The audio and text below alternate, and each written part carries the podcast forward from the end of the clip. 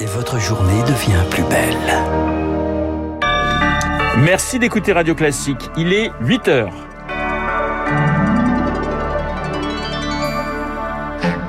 La matinale de Radio Classique avec Renaud Blanc. Et c'est le jour J pour le pass vaccinal, restaurant, bar, cinéma. Impossible d'y entrer sans le présenter désormais. Nous sommes partis à la rencontre de ces Français qui ont choisi de s'en passer. Ils sont encore 4 millions.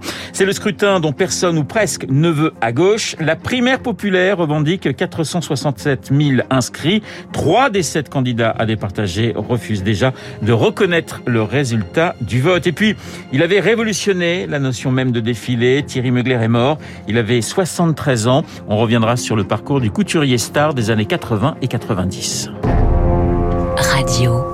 Classique. Bonjour Lucille. Bonjour Renaud, bonjour à tous. Lucille Bréau pour le journal de 8 heures. Ils ont choisi de vivre sans passe vaccinal. Boire un café, dîner au restaurant, aller au cinéma, au musée et même prendre le train, c'est désormais impossible pour 4 millions de Français, ceux qui n'ont reçu aucune dose à ce jour.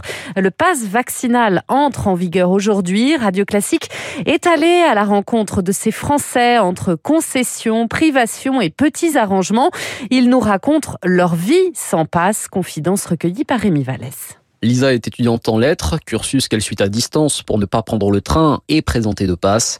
À 19 ans, cette Vendéenne dit mener une vie en pointillé. Ça fait deux ans un peu que j'ai mis mes projets professionnels en suspens. Deux ans que je suis pas partie en vacances. J'ai perdu aussi pas mal d'amis vaccinés qui comprenaient pas pourquoi je me faisais pas vacciner pour aller au restaurant. Je pars du principe qu'un vaccin c'est pour se protéger et pas pour les loisirs. Et pour les loisirs justement, sans passe, c'est le système D, raconte cette fan de CrossFit. Je peux plus m'entraîner avec un coach, mais j'ai pas mal d'amis à moi qui ont construit dans leur garage une petite salle de sport aménagé et on peut aller s'entraîner là-bas. Ce qui me manque quand même un petit peu, ça va être les cinémas parce que j'aimais bien aller une fois de temps en temps euh, regarder un film. Maintenant, on s'adapte, on reste chez soi. Après, on fait des économies aussi. Valentin, lui, vient de perdre son passe sanitaire faute de rappel. Tout sauf un drame pour ce juriste clermontois. Dans la mesure où ça m'empêche ni de travailler, ni d'avoir une vie de famille normale, ça va pas changer grand chose pour moi. D'un point de vue moral, et continuer à consommer alors que la liberté doit être la règle et la restriction l'exception, j'en ai pas envie. D'autres, comme euh, Julie, sont au contraire prêts à tout pour maintenir un semblant de vie sociale. J'ai pas les moyens de faire des tests à répétition vu que c'est plus remboursé pour les non vaccinés. Du coup, ben, je prends les passes d'autres gens. Un délit qui peut aller d'une amende de 750 euros jusqu'à 6 mois de prison après de récidive. Un témoignage recueilli par Rémi Vallès à noter que ceux qui recevront leur première dose avant le 15 février pourront bénéficier du pass vaccinal immédiatement à deux conditions. Présenter un test négatif de moins de 24 heures et s'engager à recevoir la deuxième dose sous un mois. Lucie, l'espoir d'une fin de pandémie se dessine en Europe. Omicron pourrait avoir contaminé 60% des Européens d'ici le mois de mars. Une sortie de la pandémie est donc plausible pour l'Organisation mondiale de la santé. 300 000 nouveaux cas ont encore été recensés hier en France. L'immunité collective n'est peut-être plus très loin, mais les experts invitent encore à la prudence, Rémi Pfister. À l'échelle mondiale, un tiers de la population pourrait être touchée d'ici le printemps, selon le généticien Philippe Frogel. En plus du vaccin, l'immunité ainsi acquise pourrait rendre le virus inoffensif. Ça sera très difficile euh, d'avoir échappé au Covid quand euh, la grande majorité de la population mondiale sera immunisée. Il n'y aura pas euh, des milliers de personnes dans les hôpitaux à cause de Covid.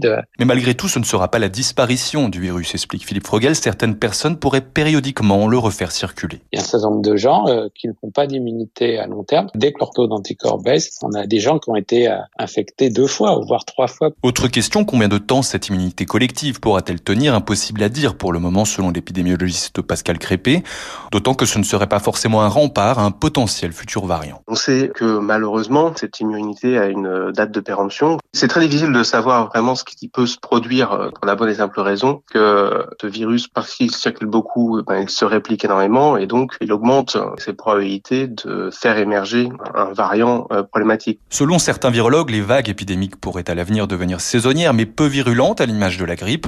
Ce seraient alors les personnes âgées et les immunodéprimés qui devraient périodiquement faire une injection vaccinale. Les précisions de Rémi Pfister.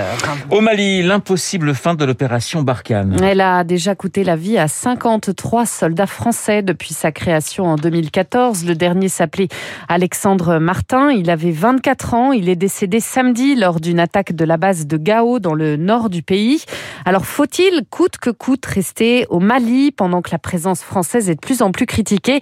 Oui, malgré tout, pour l'ancien général Vincent Desportes. Si la France est amenée à partir, et peut-être le sera-t-elle, nous devrons nous attendre dans les mois qui suivront à de nouvelles attaques djihadistes perpétrées par ces mêmes mouvements que nous n'aurons pas éliminés au Sahel. Nous sommes là-bas pour régler un problème qui concerne en premier chef les pays du G5 Sahel et presque au même titre l'ensemble des pays européens qui sont menacés par les djihadistes du Sahel. La France paie le prix fort et le prix du sang. Nos soldats meurent pour défendre les Français en France. C'est ça qu'il faut bien comprendre. Des propos recueillis par Eric Kioch. Les familles des diplomates américains en poste à Kiev priées par Washington de quitter l'Ukraine. La situation sécuritaire peut se détériorer à tout moment selon le département d'État. Il déconseille également aux Américains de se rendre en Russie. 8h05 sur Radio Classique. Lucille, la primaire populaire revendique 467 000 inscrits. Trois des sept candidats, Jean-Luc Mélenchon, Yannick Jadot, Anne Hidalgo, ont déjà refusé de reconnaître le résultat du vote prévu de jeudi à dimanche prochain. Pourtant, les organisateurs du scrutin entendent bien peser sur une gauche plus que jamais divisée, Lauriane Tout le monde.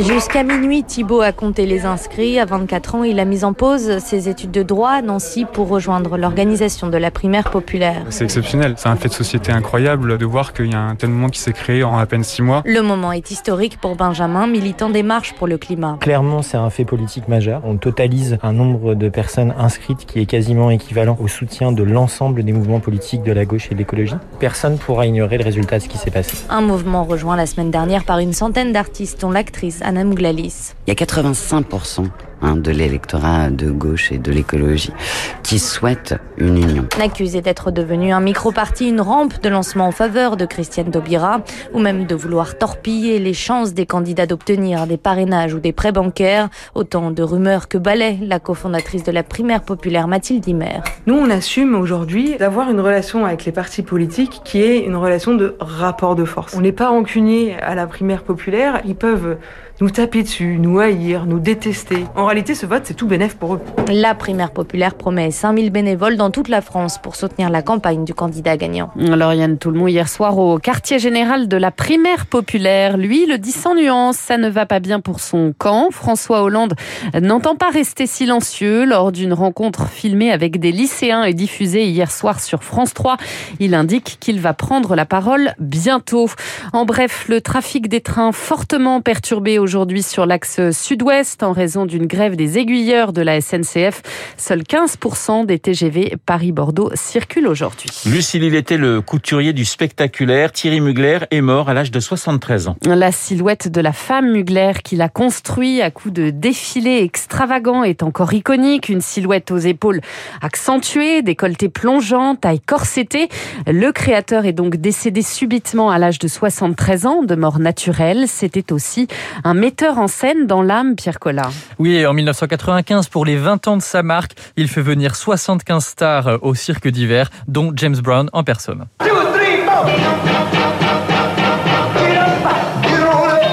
Des tenues noires très cintrées, puis une Adriana 42 méconnaissable en chimère de science-fiction, une sorte d'insecte à plumes. C'était ça le style Thierry Mugler, qui a même choqué l'Assemblée nationale quand Jack Lang s'est présenté avec un col Mao du créateur. C'était en 1985. Mugler arrête la mode en 2003 et regrette que les défilés ne soient plus des shows, comme il le disait à France 5 en 2017. Il est grand temps que cet art revienne. D'ailleurs, dans les Mugler Folies, j'avais fait un tableau défilé de mode où il y avait cette démarche et cette précision extrêmement raffinée, très intéressante. Thierry Mugler a marqué la mode, la mode pardon, des années 80-90, mais les générations suivantes se sont aussi arrachées ces tenues iconiques. Lady Gaga, Beyoncé ou encore Kim Kardashian ont porté du Mugler. Thierry Mugler, vu par Pierre Collat, et puis la France qui gagne à l'Open d'Australie, deux Français qualifiés pour l'écart. Gaël, mon fils, ça c'était hier, il a battu le Serbe Miomir Kekmanovic, décidément, et ce matin, la belle surprise Alizé Cornet, qualifiée elle aussi pour l'écart aux dépens de la Roumaine Simona Alep. Gaël Monfils qui en quart de finale rencontrera l'Italien Berrettini. Merci Lucille, on vous retrouve à 9h pour un prochain point d'actualité. Il est 8h09 sur Radio Classique. Dans un instant, l'édito politique de Guillaume Tabar. Et puis, mon invité, Agnès Verdier-Molinier, la directrice de l'IFRAP qui publie Le vrai état de la